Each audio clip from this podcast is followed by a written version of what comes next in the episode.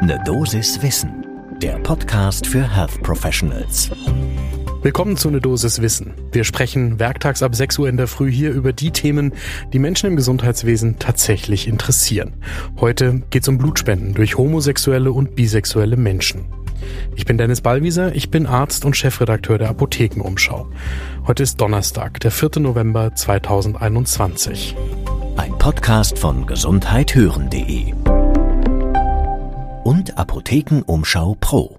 Seit sehr langer Zeit haben Initiativen von und für homosexuelle und bisexuelle Menschen dafür gekämpft, dass sich an den rigiden Regeln, wie diese Gruppen Blutspenden dürfen bzw. nicht Blutspenden dürfen, etwas ändern sollte. Kurzer Rückblick in die Vergangenheit.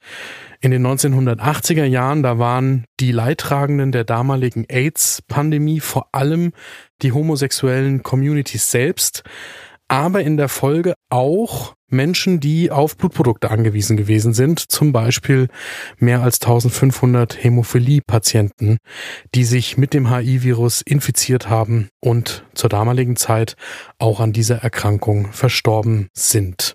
Damals gab es AIDS nicht als behandelbare chronische Erkrankung, sondern führte nahezu unweigerlich zum Tod. Mittlerweile, wieder Sprung ins Jetzt, werden zwar alle Blutprodukte nach dem Spenden auf relevante Infektionserreger getestet, aber es gibt eine Fensterphase nach einer frischen Infektion, wo auch nach den heutigen Testsystemen nicht ausgeschlossen werden kann, dass etwas übersehen wird beim Testen. Bisher galt aber, dass Menschen, also vor allem Männer, die Sexualverkehr mit Männern haben, nach eigenen Angaben mindestens zwölf Monate vor einer Blutspende keinen Sex mit anderen Männern gehabt haben dürften, um spenden zu können. Und diese harte Regel, die hat die Bundesärztekammer jetzt gemeinsam mit dem Paul-Ehrlich-Institut, das für die Sicherheit von den Blutprodukten zuständig ist, verändert. Neu ist, eine Regelung, nach der eine Sperre für eine Spende jetzt für vier Monate statt zwölf Monate gilt. Und auch die Formulierung ist leicht anders. Es heißt jetzt unter anderem bei Sexualverkehr zwischen Männern mit einem neuen Sexualpartner oder mehr als einem Sexualpartner. Das heißt, wer in einer stabilen Beziehung lebt, auch als schwuler Mann mit einem anderen schwulen Mann, der kann künftig spenden. Das tut die Bundesärztekammer und auch das Paul-Ehrlich-Institut, nachdem es mittlerweile auch Zahlen dazu gibt, wissenschaftliche Daten, die zeigen, dass dieses Verhalten eben nicht mit einem erhöhten Risiko für die Weitergabe von relevanten Erregern vergesellschaftet ist. Das Ganze steht in den Papieren, die wir in den Shownotes auch verlinken zum Nachlesen für diejenigen, die sich genauer damit auskennen wollen, beziehungsweise auch im Alltag regelmäßig damit beschäftigen müssen. Und es geht auch nicht nur um das HIV-Virus, es geht natürlich auch um Erreger wie Hepatitis B oder Hepatitis C. Doch mittlerweile kommt die Bundesärztekammer eben zu dem Schluss, dass auch bei einem sogenannten sexuellen Risikoverhalten, wenn zum Zeitpunkt der Spende dieses Risikoverhalten mindestens vier Monate zurückliegt, das Risiko für Empfängerinnen und Empfänger von Blut und Blutprodukten eben nicht steigt. Dazu gibt es Studien, unter anderem aus Kanada oder auch aus Frankreich, eine Studie aus dem Jahr 2020. Die hat verglichen, ob denn das rechnerische Risiko für eine HI-Virus-Infektion bei der Sperre für vier Monate sich unterscheidet von der Sperre für zwölf Monate.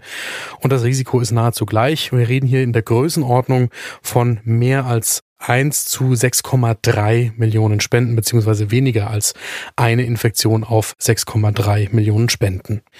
Für die verbleibenden vier Monate, die jetzt noch als Sperre aufrechterhalten werden, in dieser Zeit würde das Risiko dann auf 1 zu 4,3 Millionen Spenden steigen. Das nach dieser französischen Studie, die wir auch in den Shownotes verlinken. Kritik an der neuen Regelung kommt von der Deutschen AIDS-Hilfe. Die sagt, warum diese vier Monate noch aufrechterhalten werden sollen, das sei nicht klar. Und immer noch eine Diskriminierung von homosexuellen und bisexuellen Menschen, weil man sie zur Risikogruppe erklärt. Die Verfechter der Vier-Monats-Grenze verweisen darauf, dass immer noch ein erhöhtes Risiko für bestimmte Infektionskrankheiten bei einem risikoreichen Sexualverhalten gegeben sei. das, was ich nicht verstehe an der ganzen Diskussion, mit einem Blick nach Großbritannien, wieso das Risiko nicht immer individuell eingeschätzt wird. Das ist nämlich genau so in Großbritannien jetzt der Fall seit diesem Jahr.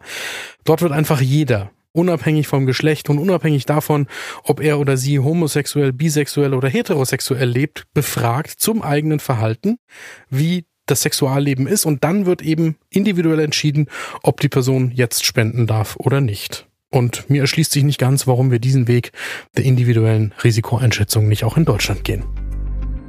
Gibt es Themen, die Sie hier morgens ab 6 Uhr in der Früh gerne hören würden? Dann schreiben Sie mir eine E-Mail an eine Dosis Wissen at apotheken-umschau.de und folgen Sie bitte diesem Podcast.